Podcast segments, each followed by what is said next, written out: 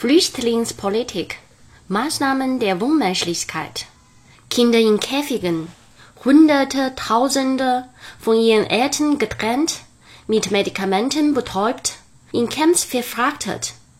Es ist klar, dass das nicht sein darf, weil es gegen alle Prinzipien der Menschlichkeit verstößt. Wenn Trump das jetzt zurücknimmt, dann eben nicht aus moralischer Ansicht, sondern nur als Reaktion auf den Druck der Öffentlichkeit. Wir leben in einer Epoche, in der die Prinzipien dessen, was Menschen zu Menschen macht, vor den Augen der Werteöffentlichkeit angerissen werden. Das ist ein wesentlicher Unterschied zu anderen Epochen, als diese Menschenrechtsverletzungen oft im Verborgenen stattfanden. Es ändert nichts am Wesen dieser Menschenrechtsverletzungen. Es ändert nur das Maß an Empörung und öffnet den Blick auf die Herstellung von humanitärer Verhärtung.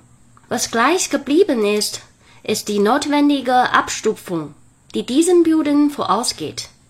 Es geht dabei darum, Wort für Wort und Bild für Bild die Grenze dessen zu verhücken, was Menschen hinnehmen.